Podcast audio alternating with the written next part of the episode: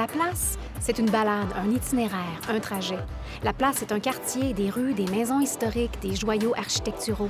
La place, c'est des cafés, des microbrasseries, des restos, des bistrots. La place, c'est des théâtres, des musées, des églises. La place, c'est des gens, des résidents et des bâtisseurs d'hier et d'aujourd'hui. La place, c'est un podcast animé par un historien, une artiste et un idéateur. Dans cet épisode, La place, c'est le quartier francophone de Bonnie Doon à Edmonton, partie 2. Alors là, on marche sur la, l'avenue 82, parce qu'en fait, la White, on n'appelle plus la White rendue ici. Non? Non. Non, ça s'arrête en fait au ravin Mill Creek. On l'appelle plus White. J'ai jamais Oui, oui, il y a des entendu limites. ça. Donc ici, c'est vraiment l'avenue 82, bien que les gens, tu sais, Oui, ils s'arrêtent pas là, mais officiellement. Ah, Je Euh, savais pas Et là, ça. il y a une série d'institutions que je pense qu'il faut avoir vécu ici devant, avant une certaine date pour Ouais. le savoir. Ouais. Euh, là, on est, euh, ben, on approche le coin de la 80 avenue 82, la 87e rue, et on voit ce qui aujourd'hui a l'air, ben, c'est pas que ça a l'air, c'est une église coréenne. Ouais. Mais dans le temps, jusqu'à il y a environ, oh, je dirais 12, 15 ans, 12 ans. De 2000, euh, 12 ans. 2005-2006. OK. ouais. Yep. C'était le centre culturel Marianne Gaboury. Et euh, on appelait aussi le gâteau rose parce que c'était un peu en couleur de saumon. Ouais. Puis euh, c'est le- l'entreprise sociale, avant qu'on l'appelait ainsi, de André Boudreau. Euh, Feu André Boudreau, qui était euh, un personnage plus grand que nature, pour être honnête. là. Absolument. Ouais. Un Acadien qui est, je sais que c'est controversé de le dire, mais moi je, je le dirai quand même, le fondateur du Congrès mondial acadien. Oh, c'est c'est, euh, c'est indéniablement lui, même il- on le reconnaît là-bas. C'est qu'André était Un à l'avant-garde. là. Comme lui, il voyait, aussitôt qu'il a vu l'arri- l'arrivée des ordinateurs dans le monde de formation, le monde de la diffusion, lui, il disait, il, doit avoir quelque chose à faire avec ça. C'est Ouais. quasiment ça qui passait par la tête. Absolument. Ça a été vraiment euh, une belle époque. là. Yeah, absolument. On a fait des spectacles. Et c'est pas pour choses. contredire Denis, Oui. mais quand on regarde sur les, les panneaux de rue, ça dit Ah, entre parenthèses white. Donc, C'est dommage quand la ville, ils se trompent quand ils font leur panneau. Hein? donc, donc, apparemment, selon les panneaux de rue, même de l'autre côté du Mill Creek, on est encore sur la mais, white. mais je pense que tu te trompes un Peut-être peu. que Je ça arrête, peut-être ça le centre d'achat. euh, Centre d'achat, peut-être. Ah, Peut-être. Peut-être. Mais là, on ne marchera pas jusque-là aujourd'hui, mais en tout cas. Là, on approche, euh, ça c'est juste une petite anecdote, mais on approche euh, l'autre bord de la rue, il y a le service, le Caisse populaire Ouais. service. Ouais. Puis, euh, je sais qu'il y a du monde qui se demande comment ça se fait que les francophones sont tellement bolés, puis ils suivent. Tu sais, il y avait un conseil francophone à service à un moment donné, tout ça. C'est parce que, euh, puis j'ai pas l'histoire intime de tout ça, mais il y avait eu un, il y a un mouvement coopératif au sein de la communauté assez fort. Et Fernando Girard était euh, un pionnier dans le domaine du coopératif. Puis il y avait une caisse populaire Francalta. Et Oh, oui. au moment où, euh, ben, tu sais, avec la transformation du milieu des banques et tout ça, de ce que je comprends, il a été absorbé dans le réseau de, des caisses populaires de service, mais c'était une succursale qui est demeurée francophone pendant longtemps. Donc, c'est pour, ça, que... tous les organismes ont leur compte à Oui. Service Credit Union. c'est ça. Mais vous savez, moi, j'avais un compte à la Caisse Francalta à l'époque. Juste en passant. Oui, oui. Est-ce que l'emplacement à cette époque-là était le service de Non. cette succursale Bonnie Doon? La première euh, succursale était en face du Bulgogi. Ah, Il y a un Ah, oui. édifice qui est Ah, sur autre chose coin. maintenant, mais Oui. sur le coin, oui, Je c'était me rappelle qu'il y avait une banque. c'était la Caisse Francalta. OK. Alors, on marche euh, en direction du centre 82. On traverse la- l'avenue White et on s'en va au centre 82, qui est juste de l'autre côté de la rue du fameux village des valeurs. Oui, Ça aussi, ça fait quand même partie de l'ADN du quartier, le Oh, village des valeurs. absolument, absolument. Je me rappelle quand le Franco était ici, donc dans le, Oui. dans le centre 82, juste sur le coin, Absolument. dans les années 90. Euh, Et là, on va entrer, on va aller à l'intérieur, hein, on va aller euh, se réchauffer. Alors, le centre 82 s'insère quand même dans une mouvance, puis on va, on en a parlé, puis on va parler de, de la cité francophone. Ça, c'est comme la deuxième itération d'un centre. euh, c'est quasiment un centre administratif, c'est un centre de bureau. Euh, ce qui est arrivé, c'est que l'autre bord de la rivière, euh, sur la, la rue 109, juste au sud de Jasper, il y a un édifice, puis jusqu'aujourd'hui, c'est encore condamné, comme c'est c'est vide. Euh, c'est drôle parce que c'est un- c'est une propriété commerciale que tu penserais de très haute euh, demande, là, parce que... Ah oui, je vois de où. Mais Ah, c'est tous des panneaux dessus. Ça, c'était connu comme l'édifice de la survivance. Donc, l'ACFA était là, le, le Franco était là, le Carrefour était là. Radio-Canada. Radio-Canada Grand- était là-dedans. Dans Grandin. c'est Oui. CHFA à l'époque. Alors, c'était pas Radio-Canada encore, mais CHFA était là. Était quand là c'était aussi. radio privée, oui. Ah, Avant 74. C'est ça. Donc, sur la 109, oui, oui, je Oui. vois où à peu près. euh, Donc, quand ils, ils ont quitté la survivance, ces organismes-là, sauf Radio-Canada, sont venus ici. Euh, donc, euh, le Carrefour était ici, euh, la CFA, euh, Francophonie, je- en tout cas, tous les organismes francophones occupaient cet espace. Les propriétaires de cet édifice ici euh, font partie d'un noyau de- de- d'hommes et de femmes d'affaires euh, d'Edmonton qui, en fait, ont investi beaucoup. Euh, par exemple, à Canmore, qu'on va visiter peut-être un jour, le restaurant chez François euh, était, faisait partie d'un investissement de ce groupe ici, là-bas. Donc, euh, c'est ça. Donc, le centre 82, pour ceux qui, étaient ici dans les années 90, c'est très familier parce que c'était la place où on allait. Là, ben, la place, pas, on n'allait pas prendre un, un petit café puis passer notre temps là, mais si tu faisais du bénévolat, si tu étais impliqué, quoi que ce soit, c'était ici où ça se passait. ouais. Avant la cité francophone. Avant la cité francophone, ouais. Exactement.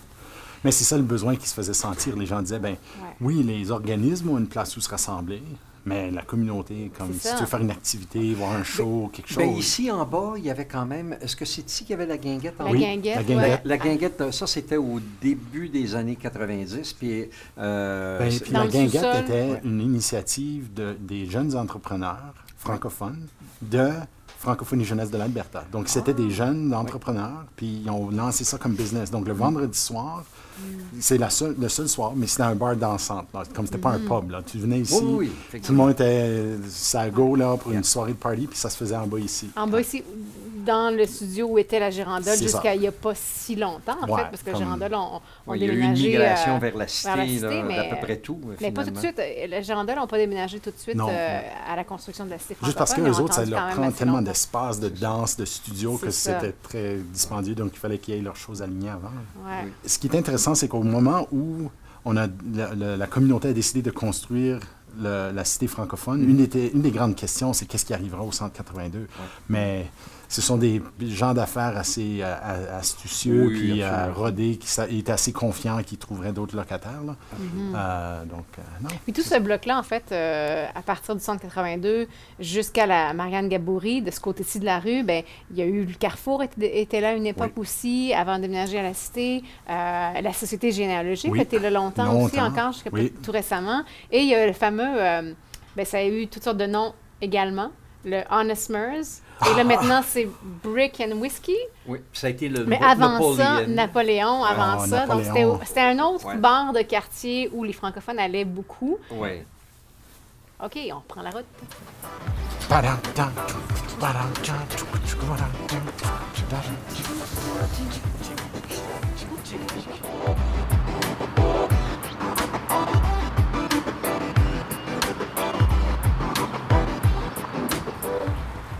Et pendant qu'on marche, justement, on vient de passer le Brick and Whiskey.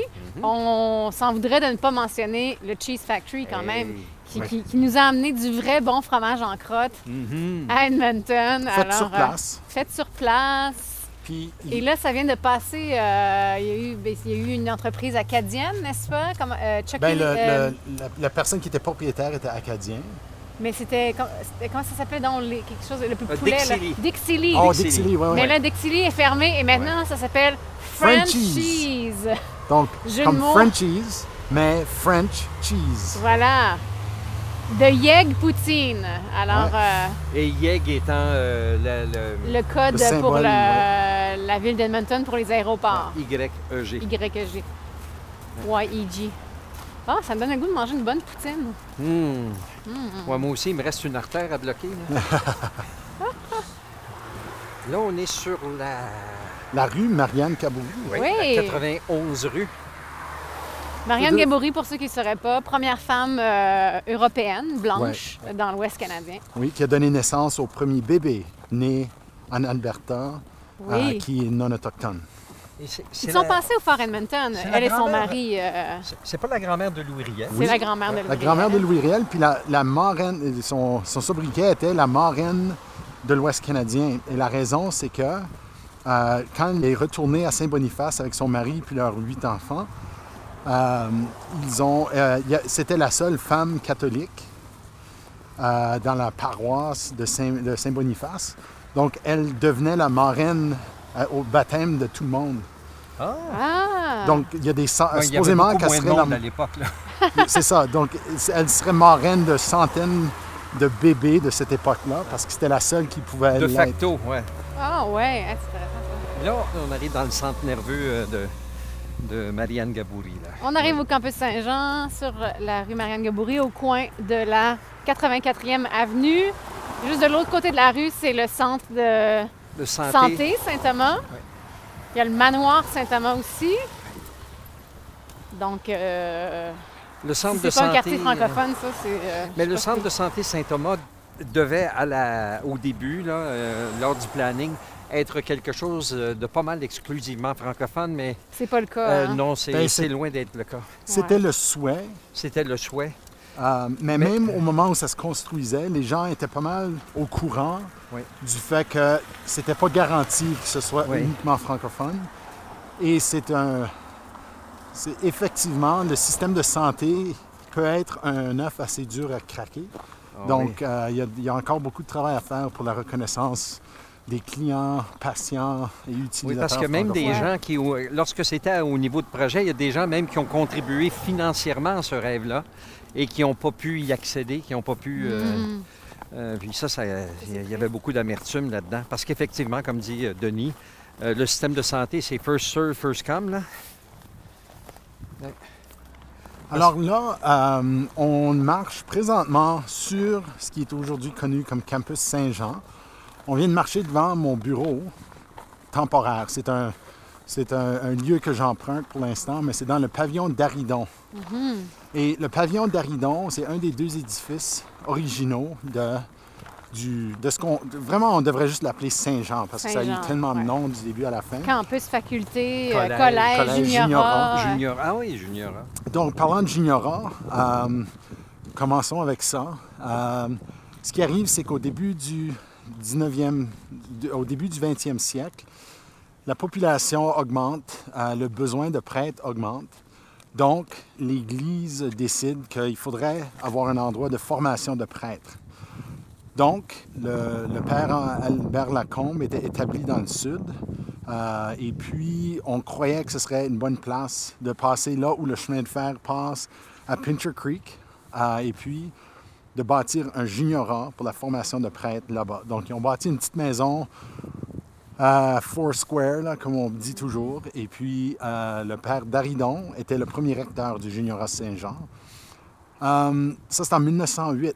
Donc, pour ceux qui ne savent pas, en Alberta, ça c'est vieux, là, pour une institution. Ouais. Ah, c'est la même année que l'Université de l'Alberta a été créée. Donc, euh, c'est ça. vraiment au les- sud de la province. Pincher Creek, c'est vraiment sud, au sud, sud, sud de la province. Ouais. Puis, ils se sont rendus compte assez rapidement qu'ils n'avaient juste pas l'achalandage ni la concentration de population pour soutenir ou, pour justifier la création d'une institution d'enseignement là-bas. Donc, ils sont venus ici, ils, ils ont fermé boutique là-bas en 1910 pour, en fait, euh, aller juste à côté de Saint-Joachim pour la première année. Ça, c'est en 1910. Euh, donc, il y avait une maison dans le quartier de, Saint, de, de- quartier Grandin, à côté de l'église Saint-Joachim. Et c'est là où ils ont fait la classe de 1910. Euh, Et ils construisaient ici euh, cette année-là. Donc, si on regarde en haut des édifices, lorsqu'on marque la date de, de construction, c'est en fait 1911. Euh, et c'est parce que c'est en 1911 qu'ils ont traversé la rivière et sont venus sur cet emplacement Ça a été ici. terminé. On le mentionnait tantôt sur euh, le- les origines du quartier Bonnie Doon. C'est vraiment l'institution fondatrice du quartier. Parce qu'avant ça, comme, comme tu l'as bien dit, euh, Alexander Rutherford voyait ça comme étant une, place champêtre, là, une place où ils préfèrent peut-être bâtir un ranch ou faire quelque chose La de... campagne à côté de la ville. C'est ça. Ouais. Euh, mais c'est c'est vraiment la première chose, euh, si on veut, bâtie dans le quartier. Euh, les premières années de 1908 jusqu'aux années 1920, c'était en fait très, euh, très bilingue, on pourrait les tirer. Là. Comme il y avait beaucoup d'anglophones qui passaient ici, mais le but était de former des prêtres. Donc, tu avais des. Irlandais, tu avais des gens de toutes sortes de, de- de nature, culture et Des langue. prêtres catholiques, évidemment, donc il n'y avait pas uniquement. Mais, des mais c'était géré par les Oblats. C'était Ok. jo- géré par comme l'ordre francophone là, des, des Oblats. Mhm. Euh, et en même temps, comme 1913, euh, ça, eux autres, ils s'occupaient des prêtres ici, mais c'était le, Collège des Jésuites qui assurait la formation de, jeunes hommes. Donc, euh, c'est là où il y a toute une génération de leaders qui sortent du euh, Collège des Jésuites. Euh, et c'est après la fermeture du Collège des Jésuites en 1942 qu'on demande à Saint-Jean d'avoir un mandat de formation plus large, de pas juste être euh, pour une formation des des prêtres. là. Ça, ça a commencé vraiment dans les années 20 1920, là, de cette transition-là, mais, mais après la fermeture du Collège des Jésuites, c'est là où Saint-Jean prend vraiment l'identité qu'on connaît aujourd'hui, puis c'est la formation euh, à la fois de garçons après un certain âge, euh, puis ensuite universitaire. Donc il y avait les programmes euh, doubles, si on veut qui était assez commun dans ces collèges à travers l'Ouest canadien, là où c'était comme le début de la formation universitaire, euh, avec des affiliations avec les universités soit d'Ottawa ou de Laval, euh, dépendant du programme. Donc, ce qu'on appelle maintenant le pavillon La Certe, c'est le premier édifice euh, de Oui. 1911. Là, nous, on se trouve euh, finalement dans le stationnement du campus. On est entre le, ben, le bâtiment le plus récent et le pavillon La Certe et le pavillon d'Aridon. Mais la devanture de cet édifice-là est de l'autre côté, donc Oui. face au ravin. Et c'est très beau. De, loin, on le voit parce que le terrain, le terrain est resté... euh, euh, bon, il y a un terrain de soccer, il y a un terrain de tennis et un, un jardin communautaire maintenant. Mais euh, quand on est même dans, dans Strathcona, au- en hauteur, on voit le, on voit le, le- le bâtiment. euh, c'est- vraiment très beau. Bâtiment de briques rouges, euh, comme tous les bâtiments de cette époque-là. Puis on fait des belles rénovations. Ça a été une résidence universitaire. Je me rappelle, dans les années 90, Oui. c'était une réla- c'était la résidence des étudiants. Et après, ça a été modifié, rénové, puis c'est devenu euh, euh, des bureaux, des centres de conférences. C'est un genre de centre de Musée conférences, aussi presque, dans l'ancienne chapelle. Oui. L'ancienne chapelle qui est très belle. Si vous avez l'occasion de, de venir visiter, entrer, aller voir euh, la chapelle si c'est Il y a une ouvert. salle là. historique aussi. Oui. C'est ça, ben, la, la- La c'est la chapelle, petite c'est la chapelle. salle historique. Ouais. Et pendant qu'on pendant qu'on se parle, je vois là, par exemple que ça c'est le pavillon McMahon. Oui. Puis Oui. une chose qui est une chose qui est assez euh, typique en- encore pour un moment du moins en Alberta, c'est qu'on connaît les gens qui euh, que, que l'histoire qui ont donné leur nom à certaines. Puis, je veux dire, euh, parce que Frank McMahon, qui a prêté son nom à ce pavillon-là, c'est quelqu'un qui est sur le conseil Oui, oui, d'administration de la société Il est euh, fondateur, je, je le qualifierais d'un des fondateurs de, de la Société historique, premier président pendant nos premiers cinq Oui. ans. euh. C'est ça. Puis Mais c'est une institution en soi, M. McMahon. Exactement. Puis c'est- Premier, premier doyen de la faculté, quand, parce qu'à un certain moment donné, les, les, les Oblats ont voulu transférer le programme et l'Université de l'Alberta a accepté de le prendre et puis c'est devenu une faculté. Ben, c'est Frank qui était le premier doyen. Euh, donc, euh, c'est un peu cet hommage-là qui fait en sorte que le, le pavillon académique, c'est vraiment le pavillon McMahon. Oui. Euh, tandis que la Certe était plutôt un genre de prêtre euh, brasseur, euh, développeur. C'était le DG de la CFA à un moment donné. C'était un des fondateurs de- des médias, euh, radio, euh, télévision, ou, pas de télévision, mais en tout cas, c'était un développeur dans le vrai sens. C'est lui qui, qui, à qui on rend hommage avec l'autre pavillon, la. Et si ces murs pouvaient parler, euh, comme un exemple, il y a un frère Oblat, euh, le frère Antoine Kovalchek. Euh, d'où à côté du jardin communautaire dont tu parlais, José, si, Ouais. euh, son, euh, sa statue est, là- est encore là, euh, qui était un frère Oblat. Donc, les frères Oblats étaient un peu les hommes de service à l'œuvre des sais, Comme c'était eux les jardiniers, les menuisiers. ils faisaient- Donc lui, il a même perdu sa main lors d'un accident de menuiserie à, à Lac-la-Biche. Euh, mais il avait une... c'est même pas prestance parce que c'est un homme très humble. Une Quelqu'un, influence. il y avait une influence euh, et puis euh, on lui attribue des, un Des miracle. miracles. Ouais. Tu sais, euh, y il y a son lit dans lequel il dormait pour protéger euh, le, les- le- le corps étudiant contre le diable. C'est encore ici. Comme tu peux aller le voir. là. Oh, Certains oui. profs m'ont même dit Hey, de voir ce lit-là, ça me donne des frissons. Je veux même rien savoir de ça. Et il risque d'être le premier saint canonisé de l'Ouest canadien. Ah oui, donc oui, il y a du travail en ce moment je pour le faire canoniser. Euh, c'est le, le- le pape euh, Jean-Paul II qui l'a béatifié. Et donc, mais il, il est sur son chemin pour devenir saint. Quand Ouais. tu vas à sa pierre tombale à Saint-Albert, dans le, le cimetière des Oblats, euh, il y a comme des centaines de bidules puis de choses qui pendent après son, son monument. Oui. Euh, parce que c'est des gens qui vont là pour rendre hommage. Les gens laissent des et- médailles, des choses comme ça. Oui, des- des, des- des médailles, des, euh, le chapelet. Il y a toutes Ouais. sortes de chapelets qui sont enrobés. Puis euh, une petite statue en avant. C'est drôle parce que tout le reste, c'est très humble, c'est très austère, très uniforme. D'un Ouais. coup, tu as comme un genre de monument devant celui du frère, euh, frère Antoine. Il y a aussi l'histoire, tant qu'à parler de choses un peu, euh, des légendes ou des mystères entourant le, le- le Saint-Jean. Euh, un tunnel. On parlait d'un tunnel entre deux des immeubles. Est-ce qu'on en sait un peu plus par rapport à ça? En fait, je l'ai vu. J'ai vu, vu? le tunnel. OK. Euh, Ça part de... Ça part de Daridon. Ouais. Donc, c'est un petit pa- un- une petite maison en briques, vraiment, là, mais tu vas en bas, puis tu peux ouvrir la porte, puis tu vois où c'est creusé. C'est condamné, donc c'est bloqué maintenant. Ils font, ils veulent même plus pas que les gens essayent de se rendre, ouais, c'est c'est ça. ça. Mais ça va en dessous. Euh, ça traverse ce qui est maintenant un trottoir en, en dessous des escaliers, là. Puis j'ai jamais vu le débouché du côté du pavillon Lassette, là, mais, mais c'est euh, c'est là où tu pouvais rentrer en dessous. Moi, j'aime ça, des choses comme ça. Ouais. hein, mystérieux. Ah Ouais, ouais. ouais, ouais. Mais ça devait, ça devait juste être pour euh, faciliter des déplacements en hiver ou quelque chose comme ça. ou- Sûrement, je veux dire, c'était le, le, euh, presbytère euh, à l'époque. Oui. C'était pas. Des fois, les gens disent, ah, c'est là où les sœurs d'Évron, qui était la, la communauté religieuse qui s'occupait de la logistique et de runner la place. là. Oui. Pour les hommes qui étaient les oblats qui pensaient qu'ils runnaient la place. Euh, mais il y avait, en fait, entre les deux pavillons, euh, là où tu marches pour te rendre au terrain de soccer, il y avait une, euh, la Maison Blanche, ils appelaient ça. La Maison Blanche qui était là, c'est là où les sœurs d'Évron faisaient comme la buanderie puis la bouffe, puis toutes ces choses-là. Euh, donc, c'était pas eux autres qui utilisaient le tunnel, c'était vraiment le presbytère puis le collège.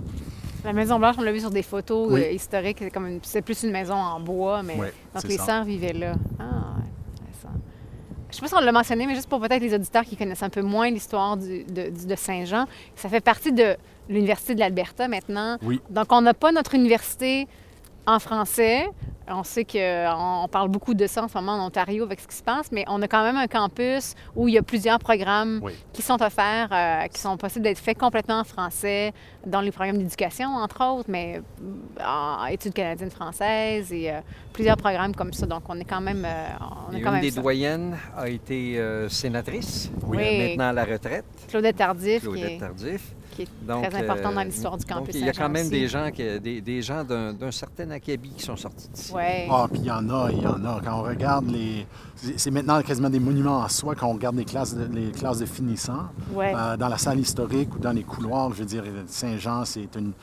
euh, pour emprunter une expression, une vraie pépinière de chefs. euh, c'est Ouais. beaucoup- il y a Le beaucoup leader. plus- les leaders qui ont passé par ici. euh, euh, de- de- et les leaders d'aujourd'hui. Je veux dire, les Mhm. jeunes, les gens qui sortent d'ici, je peux dire d'expérience que tu surveilles qui sortent d'ici, puis voir, OK, OK, tu, tu les vois venir, tu les vois aller, puis Oui. ça fait partie. La relève, c'est pas la bonne expression, mais en quelque part, veux, veux pas, tu sors des classes ici, puis tout le monde les surveille où les gens vont. Il y a des anciennes, il y a des ambassadrices euh, qui sont sorties d'ici. euh, euh, député fédéral tout de suite, qui était le président de l'Association des étudiants ici, puis Randy Boissonneau. Randy Boissonneau. Donc, Ouais. c'est c'est une véritable institution.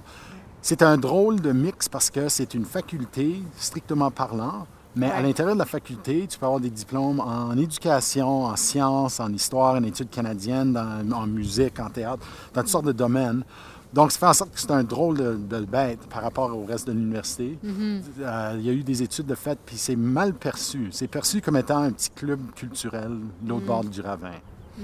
Euh, quand en fait, c'est une institution à titre égal Ah oui. et qui fait compétition avec n'importe quelle faculté à l'Université de l'Alberta.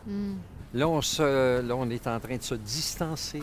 On est en train de marcher, en fait, sur un terrain qui est quand même Ben, un terrain de mémoire. Oui, l'histoire aussi. L'ancienne boîte à Popico, l'ancien, bâtiment ce où qui, il y est avait... maintenant, euh, ce qui est maintenant un sentier pour euh, prendre le chemin droit vers, vers la, cité ouais.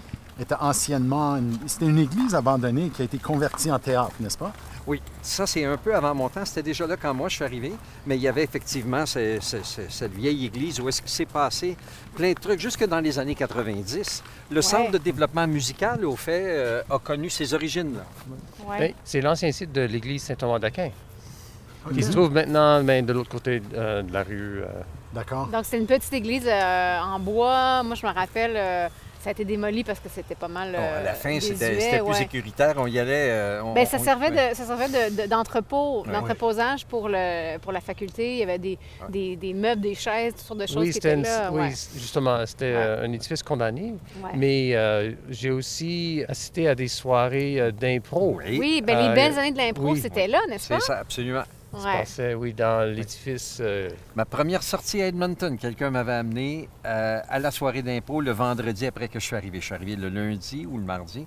Puis le vendredi, j'étais à l'impro, puis c'était ici. C'était... Puis c'était plein. Il faut dire c'était petit, mais c'était plein, puis ça Ouais, il y avait de bourdonnait. Yeah. Puis il y avait des équipes, c'était très actif. Je ne me rappelle pas combien il y avait d'équipes, il y en avait au moins quatre.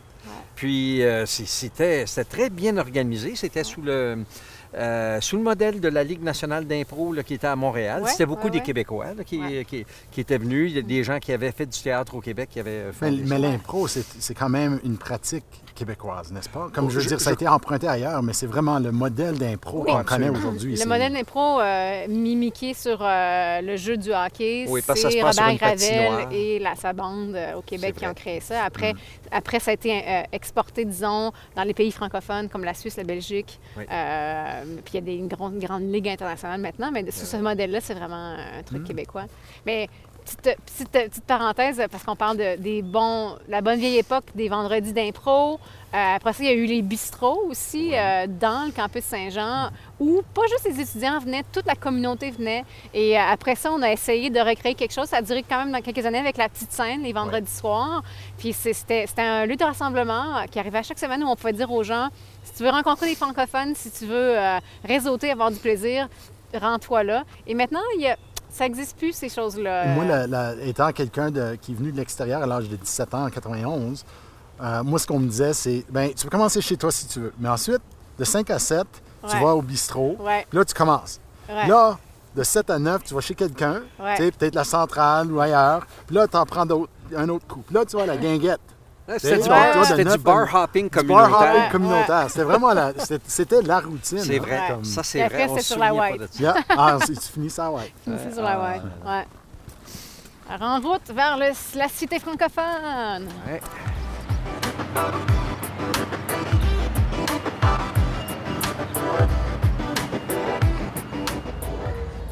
On est à la cité francophone. Euh, il y a beaucoup d'ambiance, beaucoup de bruit, beaucoup de vie des enfants. C'est une fête euh, euh, qui attire beaucoup de monde aujourd'hui. Alors, ouais, la cité francophone. Qu'est-ce qui était ici? Est-ce que vous avez une mémoire de ce qui était ici avant l'édifice? Comme ça, ça c'était construit en 1997. C'est comme une école, hein? Ou une espèce, d'é- une espèce de. Moi, je me rappelle d'être venue dans les bureaux de l'Unithéâtre euh, dans les années 90. Puis ils avaient un bureau dans cette espèce d'école. Ma, vision est un peu floue, là, mais euh, ils avaient les bureaux là-dedans avant que la cité francophone soit construite. Moi, la mémoire que j'ai, c'est euh, d'une école Saint-Thomas qui aurait été un de ces. Tu sais, il y a des garderies. c'est comme une garderie spécialisée. Le nom m'échappe tout de suite. Là, euh, ça existe encore aujourd'hui. Puis c'est vu, vu comme étant vraiment un programme avancé. Mais en tout cas, je me souviens, la première fois que j'avais vu cette expression-là, c'était ici. Mais c'était une cabine en bois. C'était pas. Ouais. C'était vraiment. Et tout le quartier à l'époque, comme moi je parle de- des années 90, là, c'était pas le quartier qu'on connaît aujourd'hui. D'abord, ce qui est maintenant un- une intersection T, un carrefour T Oui. au bout, c'était un, un- un virage. Donc, c'était un genre de curve que tu prenais. C'était tellement dangereux d'essayer de le traverser, même en auto, parce que comme les, les gens pre- prenaient un genre de yield, mais ils arrêtaient à peine. Puis, en tout cas, c'était quelque chose. Ah, mais, sur le plan économique, c'était pas développé à cette époque-là. Les maisons, ça s'achetait euh, à prix assez modique. Euh, c'est vraiment l'arrivée, de la, comme autour de l'arrivée de la cité francophone, qu'on voit le début d'un renouveau euh, économique dans ce quartier ici. euh. Et ça, c'est en 1996. Quoique la la, cité construction, elle-même. euh, l'inauguration officielle en était en 97. 97. Ça, c'est la phase 1, oui. euh, Oui, qui vrai. était essentiellement un- des bureaux. Comme c'était. Quand on regarde les, Mais le les tours, théâtre, le carrefour, puis la tour, la euh, première tour. Ce qu'on appelle aujourd'hui le pavillon 1. Un pavillon 1, c'est qui ça. est le pavillon sud. Euh, en, en 2010, ils ont inauguré la le, le pavillon 2, euh, qui était de beaucoup agrandir le- le- l'espace à utilisation communautaire et d'ajouter une deuxième tour. Euh, donc la construction est intéressante. C'était supposé d'évoquer à la fois les forts, euh, les- Ouais, ça, le ça concept de la France. architectural, c'est Oui, ça? Oui, oui. C'est, donc, les deux pavillons, c'est des forts. Puis Quand Ouais. on regarde, c'est vraiment comme ça en, en gris-brun, Ouais. euh, avec des tourelles puis tout. Mais le milieu était supposé d'évoquer le métro à Paris, supposément. Je ne le connais pas. Mais c'est comme la- la- la- beaucoup de vitres, euh, beaucoup de rouge, des, des courbes, supposément. J'ai vu ça, c'est dans les explications originales. Ah, Moi, je ne ok. connais pas, mais, mais c'était voulu pour être un peu un emprunt de la France, là, et vu que c'était la cité francophone. Mais une initiative communautaire pendant longtemps, puis je ne sais pas si c'est toujours le cas, mais c'était la seule, euh, le seul centre euh, au Canada francophone qui était à utilisation euh, scolaire, communautaire et commerciale. Donc, tu avais Oui, des entreprises, c'était euh, très unique. Petite anecdote, euh, je me souviens quand on était, on- il y avait un panel ou une coalition qui devait présenter à la ville pour dire qu'on voulait 4 millions de dollars. Et c'était un timing chanceux parce qu'il y avait un surplus des impôts fonciers, puis ils ne savaient pas quoi faire avec. Donc, ils ont fait une présentation, puis c'était le centre d'accueil, l'uni-théâtre, les- l'éducation, petite enfance, tous les domaines. Puis je me souviendrai toujours de conseillère Sloan, qui était à côté du maire. Puis elle a chuchoté au maire, mais il y avait des micros qui ramassaient. Puis elle a dit These people are doing our work for us. Parce qu'elle reconnaissait que beaucoup des services qui se- devraient être municipaux s'offraient par la communauté, par, par elle-même. On ne le faisait pas avec des impôts de la ville ou rien. Wow! Donc, ils sont allés en, en circuit fermé, là, je ne sais pas trop, en huis En huis clos.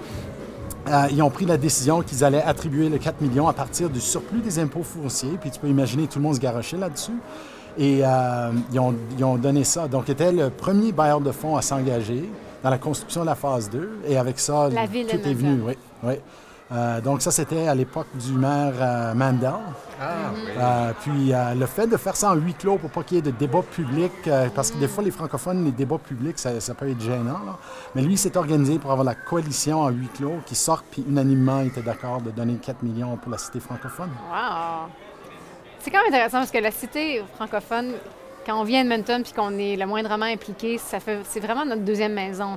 On, on est- on- on passe tellement de temps ici, on- cas, euh, euh, qu'on soit euh, impliqué dans les organismes ou qu'on ait fait des, des arts, des spectacles et tout avec, la- avec le théâtre. D'ailleurs, le premier spectacle présenté dans le théâtre de la cité francophone, c'est Le Rire Ah! en décembre 97. Parle-nous de- du rire un peu. Pour les gens qui connaissent pas le rire, oui, c'est un, euh, ça a été calqué à l'ép- à l'époque sur le Bye Bye un peu. Donc, c'est une revue humoristique de l'année en sketch, en chanson, en imitation et tout. Et euh, là, euh, le rire est, est- est un petit peu a été mis sur la glace depuis trois ans. Mais je pense que les gens appréciaient beaucoup parce que ils se reconnaissaient. On parlait d'eux. On parlait, on, on faisait des imitations de Claudette Tardif, entre autres. Moi, j'ai longtemps imité. euh, j'ai fait mon personnage de Clochette, mais, mais c'était une façon de parler de nous. Oui. Euh, on ne fait pas un humour beaucoup. Des, des fois, Pas on va faire des pièces de théâtre, on va faire de la musique, on va faire Ouais. d'autres formes où on se voit. Mais, en humour, ouais. on le fait pas beaucoup. Des satiristes. on, on parlait des, des on importe causes, des causes de la francophonie, des causes concrètes, des choses qui avaient été de l'actualité durant l'année. Donc, euh, c'était une revue historique jusqu'à un certain point. Ouais, C'était un petit ça. retour sur l'année. Donc, euh, euh, on cherche à ramener le rire. euh, ça, Mm-hmm. va, ça va se faire, mais euh, là, on est dans une période un petit peu euh, de transition, mais ça va revenir. Une chose qui est... Moi, j'ai fait partie des locataires depuis le début euh, avec les divers organismes et emplois. Oui. Euh, et une chose qu'on on en voulait à la cité euh, au début, c'est le fait qu'on était un peu sans âme. C'était une place où on allait travailler, mais Où tous les il n'y avait pas d'animation, il y avait pas. Il y avait des tentatives de faire un café en bas, ça marchait pas. Avec la phase 2, on avait vraiment manifesté le désir d'avoir un centre communautaire, Ouais. pas juste euh, pour les organismes. Ouais. Et euh, je- moi, je lève mon chapeau à, à la cité depuis euh, presque dix ans maintenant, qui ont vraiment changé la vision de la chose. Euh, puis, ils dansent sur une ligne fine qui est très importante aussi, et c'est d'inclure la communauté locale, Ouais. inclure la communauté non francophone pour qu'ils se sentent partie prenante. Donc, on accueille le Fringe, comme c'est un site très important du Fringe maintenant. Euh, il y a des, des festivals. Donc, c'est une façon pour que les gens viennent à la rencontre de la communauté francophone en anglais sans que ça se diminue non plus comme étant une institution francophone. Puis, euh, je lève mon chapeau au travail qu'ils ont fait euh, de- à à ce niveau-là. Que Ouais. Tu peux venir ici, puis il y a toujours quelque chose qui se passe. Le théâtre est bouqué à plein, pas juste par les théâtres francophones, mais par n'importe qui qui peut le louer. Euh, donc, il y a toujours la vie, toujours quelque chose qui se passe. Il y, a des, es- il y a des arts visuels, il y a des expositions euh, Oui. d'arts Ouais. visuels euh, Puis, ils ont un restaurant qui fonctionne. Mais le café bicyclette, finalement, euh, finalement, c'est un restaurant, un café qui, qui a une réputation qui attire des gens autres que des francophones. C'est- C'est c'est vraiment magnifique ce qu'ils font. Puis, euh, on n'a pas bu notre café au café bicyclette dans cet épisode, mais c'est pas parce qu'on voulait pas mettre euh, l'accent sur euh, l'importance du café bicyclette. C'est parce qu'on a, on a un autre épisode qui sera euh, dans le café bicyclette probablement bientôt. Donc, euh, on- on aime beaucoup le café bicyclette. on ne l'oublie pas. Une chose qu'on a, qu'on a peut-être pas mentionnée, parce que pour nous, c'est maintenant monnaie courante, c'est que quand on circule, les nouveaux arrivants utilisent beaucoup, Oui. beaucoup, beaucoup la cité parce que eux, quand- eux ont compris qu'est-ce que ça voulait dire centre communautaire. Évidemment, Ouais. certains d'entre eux, ils viennent de, de pays où les communautés sont beaucoup plus euh, tissées, serrées. Oui. Alors que nous, bien, euh, nord-américains, les, les- les choses ont peut-être un peu euh, shifté. On est un peu plus in- individuel, mettons. Mais eux, c'est vraiment surprenant. Les parents viennent ici avec les enfants. Il y a des ordinateurs qui sont disponibles. On, on les voit là. Et aussi, ils font énormément de, de bénévolat. Oui. Euh, il, y a, il y a une association ici dont le nom m'échappe. Canavois. Canavois. Et euh, salut à M. Dickey en passant qui, euh, qui, qui gère ça depuis longtemps. Et euh, donc, à travers ça, ils se sont beaucoup intégrés.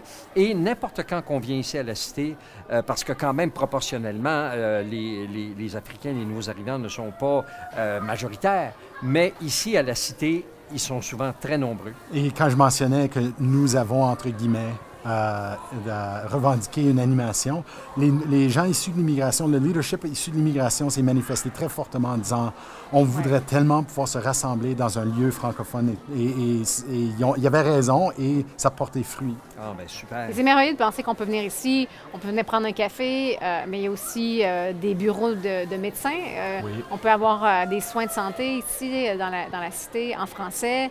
Euh, la radio, une radio communautaire qui vient d'ouvrir il n'y a pas si longtemps. Service d'emploi, Service service d'emploi. d'accueil, l'établissement de nouveaux arrivants. Bureau de poste. Bu- anci- anciennement, c'est fermé bureau. maintenant. C'est fermé. Ouais, Oh, Mon le- Dieu, je l'apprends.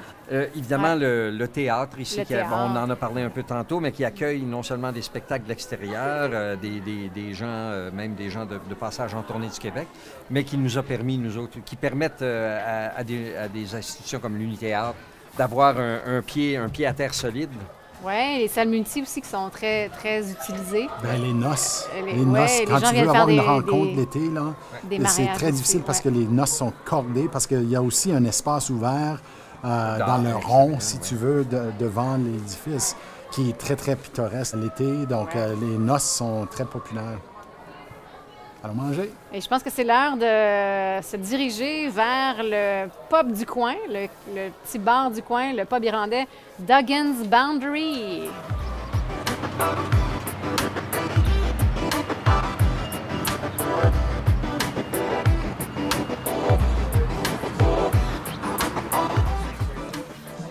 On est donc au Duggan's Boundary. Duggan's Boundary, on est euh, ouais, un petit après-midi. euh, c'est plein, il y a beaucoup de monde. Pub irlandais, bar du coin. euh, on est juste à côté de la cité francophone. Avec une longue tradition, hein, avec une longue tradition. moi, je viens ici depuis 1985. Je retourne chez nous de temps en temps, juste pour pas que les gens pensent que je demeure ici. Ouais. Puis, ah, merci beaucoup. On vient justement de me, de me Servir. servir une colline. Y a-t-il Ah, une histoire oui. derrière ça? Euh, Oui, l'histoire derrière ça, c'est que je crois que c'est l'ancien propriétaire ou est-ce que c'est le propriétaire présent? Je vais en parler, c'est un peu confondant. Qu'est-ce que... Mais sauf que, euh, qu'est-ce qui est arrivé? Je, euh, je crois que sa femme est décédée du cancer, euh, cancer des ovaires. C'est un peu triste, là, dans- mais qu'est-ce qu'ils ont décidé de faire ici? C'est ont... euh, sa femme s'appelait Colleen et ils ont une... donc, ils ont fait brasser une bière en son nom. Et lorsqu'on la prend, ils versent 50 cents à, À la, la Société euh, du cancer. Ah, wow. Euh, Donc, euh, moi, j'ai, ça fait des années et des années que je prends la Carline. Je peux pas vraiment commenter sur quel genre de bière c'est tout ça, mais euh, je veux dire, donc, c'est une Carline, puis c'est pour ça que, que je la prends. Puis lorsque je viens avec des gens ici, je leur en parle toujours. Puis une fois de temps en temps, personne dit Ah, une bonne idée. Tu sais, donc, euh, Ah, mais c'est bon à savoir. donc euh, être humanitaire, puis en même temps, euh, faire ce qu'on aime. hein? Exactement, Bon. exactement. Bon, quand moi je suis arrivé ici en 85, donc ça s'appelait le Cribbit. Il y en a qui appelaient ça le Frog and Nightgown. je crois que le Frog and Nightgown, en faisant un petit peu de recherche, ça avait l'air d'une chaîne aussi. Il y avait comme, j'en ai vu ailleurs, tu sais, de, ça. Ensuite, ça s'est appelé O'Connors. Ensuite, je crois que ça a fermé pendant un petit moment. Il y a eu des rénovations. Et c'est revenu comme étant Devaney's. Ou est-ce qu'ils ont fermé avant O'Connor? C'est là que je m'y perds un peu. Ouais. Mais bref, c'est qu'il y a eu des, euh, des nouvelles incarnations comme ça, ou est-ce que c'est allé en s'améliorant? Il faut dire que dans le temps du Cribbit, l'atmosphère était extraordinaire, mais si on échappait quelque chose sur le tapis, on le laissait là. C'était, le tapis avait vu des meilleurs jours. Moi, j'ai l'impression que c'est avant le O'Connors qui ont rénové. Parce que moi, je connais, je connais, j'ai pas connu le Cribbit. Ouais. Puis quand on a commencé à venir ici au O'Connors, c'était déjà, ben ça ressemblait, ça ressemble franchement, c'est comme, c'est comme c'est en ce moment. pas Ça n'a pas changé changé depuis. non. OK. Donc, ça fait, ça ouais. du bon sens. Il y a eu Ouais. donc le Cribbit, il y a eu quelques années où est-ce que ça a fermé. Ensuite, euh, il y a eu le O'Connors. Ça a été euh, repris par euh, Devaney's, euh, qui est une vraie personne, qui était le nom du propriétaire. Et maintenant, Duggins. Ça s'appelle Duggins Boundary. Et euh, c'est une... euh, donc ça, Duggins, on, on en a parlé un petit peu, c'est effectivement... Pour le maire, c'est pour le, c'est pour le, le un- maire un des Duggins. maires, euh, Ouais. Donc, euh, qui s'appelait J.J. Duggins. Alors, si vous aviez, si on vous demandait, le prochain propriétaire arrive en poste puis il dit Je veux retourner en arrière puis utiliser un des noms, incluant le nom actuel, lequel est-ce que vous choisiriez? Comme le nom, soit pour des raisons affectives ou des raisons esthétiques, Ah, lequel moi- de ces noms-là vous attache le plus? Ah, moi, ça aurait été le Cribbit. J- J'aimais beaucoup l'atmosphère du Cribbit. Puis, euh, à ce jour, il y a du monde qui réfère encore, Encore, ici comme oui, étant le oui, Cribbit. moi, j'ai entendu souvent, ouais. J'aimais le nom, mais, mais je trouve que par contre, euh, O'Connors puis euh, Duggins, ça a plus de coffre. Tu sais, c'est- c'est- on, on dirait que tu es dans le vieux pays. Tu sais, alors que Cribbit, c'est un peu... euh, José, qu'est-ce que t'en penses? Ouais. Ben, j'ai pas connu le Cribbit, mais c'est sûr que, euh, je sais pas, on, on riait. Tu sais, il y a- il y, a la Gribbit. euh, Ah, c'est vrai. on dirait presque que Cribbit, il y aurait une- un semblant de connotation francophone. Ah oui, surtout, oui, à cause de la. Frog, Frog and Frog and Nightgown. Frog and Nightgown. Fait que j'aimais le clin d'œil parce que même si c'est un pub irlandais, il y a comme un petit peu, on dirait, un lien avec. euh, Entre les, la entre les Irlandais et les. Canadiens français, on partage euh, de la Ben oui. musique, on partage des rythmes, on partage... Contrairement aux autres noms, Cribit, on disait Cribit. Et on s'en va au Cribit. Oui. Exactement. Donc, on entendait quasiment la grenouille, tandis que les autres noms sont vraiment des noms irlandais. euh, Mais j'ai ri. euh, le, le seul nom que je trouve un peu ordinaire, c'est O'Connors. Pour, tu sais. Ouais, Mais euh, ouais. Devaney, ouais, un peu différent. Non, entre Cribbits et Duggins, là, je prends. Mais Duggins, au moins, si ça fait référence à un maire, c'est intéressant, il y a un aspect historique. Ben, quelques mots sur J.J. Duggins, parce que c'est pas souvent qu'on connaît euh, les origines. euh, de- Et ça, ça m'est venu de Joel Simmons, euh, qui, qui est le, le directeur ici, que, que je remercie. Ouais. Semaine dernière, je suis venu euh, m'asseoir avec lui, puis il m'a, donné de son temps. Il peut pas être ici aujourd'hui, mais il nous salue. Puis, euh, bonhomme vraiment le fun. Puis, donc, il m'a donné quelques détails. J.J. Duggins, il est né en 1868 de parents irlandais qui étaient devenus des fermiers en Ontario. En 1891, donc, il y avait quoi? Il y avait 23 ans à peu près, déménagé à Strathcona pour gérer le lumberyard. Ça, c'est quoi ça en français? le- Donc, euh, bon, mais vous, vous comprenez ce qu'on veut dire. Ça a à faire avec le bois, là. Oui, les. Magasin les- de bois d'œuvre. Non, c'était plus les champs, c'était plus les, les yards, c'était plus les, les entreposages de bio, de Oui, bois, je- de, de bûches, de Donc, bio. ouais, il, est venu, il est venu ici euh, administrer donc un commerce de ce genre-là pour son oncle. Mais trois ans plus tard, il a acheté le commerce. C'est là que vraiment là, sa, sa- sa poussée euh, a commencé.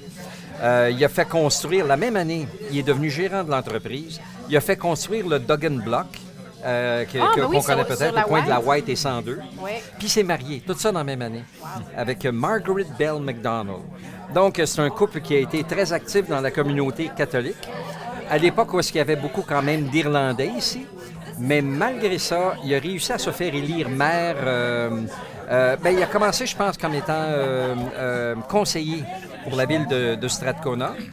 Et ensuite, il est devenu maire de Strathcona deux fois à part ça. C'est ça qu'il dit, c'est pas mal exceptionnel Ouais. qu'un Irlandais catholique ait pu se faire élire dans un milieu protestant comme ça Ouais. deux fois de suite. Donc de 1901 à 3, puis ensuite de 1908 à 1910. C'est pas des mandats consécutifs. Il y a eu Euh, à- à- donc à deux moments. Ah, ça C'est ça, à deux moments. C'est ça qui était sur- Ouais. surtout surprenant Ah ouais. qu'il le fasse à deux moments différents. Euh, pendant qu'il était là, il y a eu euh, les travaux qui ont été faits euh, dans, dans cette partie ici de la ville, beaucoup d'asphaltage. Ouais. Il, a été, il a- il a été à la tête de ça. Il y a aussi le High Level Bridge qui a Ah été oui. fait sous, sous sa tutelle, si on veut bien. Euh, il s'est retiré, lui, lors de l'amalgation avec Edmonton. Ça, tu pourrais peut-être me dire quelle date que ça a été. 1912. 112. 1912. Donc, il s'est retiré à ce moment-là euh, de la politique. Après ça, il s'est retiré des affaires en 1914. Il était encore jeune, il avait juste 46 ans. Mais il s'est retiré des affaires pour s'en aller sur une ferme. Puis, euh, il a été là longtemps. Il est mort quand même en 1952. Puis, parmi, il n'y a pas rien qu'un pub euh, qu'on appelle en son nom. Il y a un pont. Il y a le pont Duggins qui est euh, sur la Saskatchewan Drive et la 107. Il y a, l'école Duggins, Duggins School. Il y a le parc Duggins. Il y, a, une clinique, du moins il y a quelques années, il y avait une clinique qui s'appelait Duggan, Duggan Health Clinic. Puis il y a Duggan Community League. Puis il y a Duggan Boundary, où est-ce qu'on est assis. Donc, euh, donc c'est un peu ça la petite longue histoire euh, du Duggan's Boundary, où est-ce qu'on est présentement. Moi, je trouve que j'aime bien l'atmosphère euh, aujourd'hui. C'est toujours, c'est toujours euh, convivial C'est ici. chaleureux, tu sais, tout C'est est en bois. euh, c'est pas très haut de plafond, mais c'est c'est une place quand même vraiment. euh, ouais, c'est c'est confortable. C'est pas un endroit où est-ce que, tu sais, des fois tu vas dans des bars, dans des pubs, puis on dirait trop qu'il y a du brasse camarade un peu. Ouais. C'est vraiment ici, il y a beaucoup d'habitués. Puis je pense que les gens qui ne le sont pas habitués, ils viennent ici, puis ils ont cette influence-là, que c'est très civilisé, moi, ici. Puis il y a moyen quand même de s'amuser, là, je veux dire, mais, mais tu sais, c'est, je veux dire, c'est quand même euh, quelque chose, une, place très bien. Donc on vous, le- on vous la suggère. Euh, là, j'ai pas l'adresse en tête, mais c'est sur la, c'est, c'est la 88. On est au C'est sur le coin de la 88 avenue et de la 91 rue de ma rue Marianne Gabourou. C'est, c'est à côté de la cité. C'est littéralement une minute de marche de la cité. Ben, ce qui est le fun aussi, puis on n'en a pas parlé encore, mais euh, c'est quand même un, c'était un pub à tradition de pub irlandais. Ouais. Donc, ils ont quand même une liste de bières qui Oui, convient. oui. Euh, toi, tu as parlé de la Colleen. Moi, j'ai pu avoir euh, mon, mon, euh, chéri Lagunitas IPA. C'est comme sur ma courte liste de, de bières que je cherche toujours. là. Donc, j'ai pu commander ça. C'est quoi la brasserie? C'est Lagunitas. Lagunitas, De. Portland. Ah, c'est pour ça que tu as un verre, en fait. Tu un verre de la brasserie. Ah, c'est un chien. Non, mais regarde au bord. Parce que j'essaie de lire tout à l'heure, c'était quoi? Oui, regarde. Ah oui, Lagunitas. Ouais. Ah, ben moi aussi, c'est- Donc, c'est- sauf que c'est parce qu'ils servent ça dans un genre de mason jar, tu sais. Ouais. Mais, mais c'est brandé, donc il y a Lagunitas comme tel. Puis un Puis- chien de l'autre ouais. côté pour ton pitou. Ben, mon pitou. ouais. Ton pitou. Puis moi, ben, je, vu qu'on est dans un pub irlandais, ben, je bois un, un cidre. Un cidre de pomme euh, irlandais, Magners. Hum. J'avais goût d'un cidre cet après-midi. En après-midi, on, on veut quelque chose de Ouais. plus léger. Alors, vous, les gars, qu'est-ce que vous buvez cet après-midi? Bien, euh, moi j'ai pris le Green and Gold Honey Lager. Green and Gold, vous reconnaissez euh, ces couleurs-là, c'est les couleurs de l'Université de l'Alberta. Ah, ben oui. Alors, c'est une bière à l'honneur. de J'avais peur de que tu dises que c'est les Eskimos. Comme un fan des Riders, je pensais que c'était ça, mais j'aime mieux l'Université de l'Alberta. Et c'est de Big Rock. Big Rock à Calgary. Conclusion, mot de la fin pour Doon, ben, je pense qu'on peut trinquer carrément à notre, euh, Ben, notre quartier. Moi, j'espère qu'on a rendu hommage au quartier Ouais. francophone, le petit village à l'intérieur de la ville, et puis... euh, À qui on doit beaucoup pour le maintien de notre culture aussi, puis de notre langue et tout ça. Carrément, ouais. Donc, Aux euh, indestructibles, ouais, aux, euh, aux irréductibles, indescriptibles, aux irréductibles francophones, santé. au quartier Doon. Vous venez d'entendre la deuxième partie de l'épisode sur le quartier francophone de Bonnie Doon à Edmonton. Si vous aimez la place podcast, parlez-en à vos amis abonnez-vous et donnez-nous des étoiles, 5 de préférence. On a très hâte de vous retrouver. À bientôt dans la place. Les co-réalisateurs de la place sont José Thibault et Ronald Tremblay. Le sonorisateur et monteur est Dominique Roy et le compositeur et producteur numérique est Isaël Huard. Je m'appelle Denis Perrault, directeur général de la Société historique francophone de l'Alberta, producteur exécutif et co-réalisateur de tout ça. Le podcast La Place est une production de la Société historique francophone de l'Alberta, présentée par notre commanditaire principal, le Conseil de développement économique de l'Alberta et nos bailleurs de fonds, Patrimoine canadien et le Edmonton Heritage Council. Merci aussi à la zone de revitalisation commerciale, le quartier francophone d'Edmonton, pour sa contribution, ainsi qu'au Centre de développement musical pour ses studios et son appui technique. Pour connaître nos sources et nous donner vos commentaires, rendez-vous à laplacepodcast.ca ou cherchez Histoire AB sur Twitter, Facebook, Instagram ou le web pour nous suivre.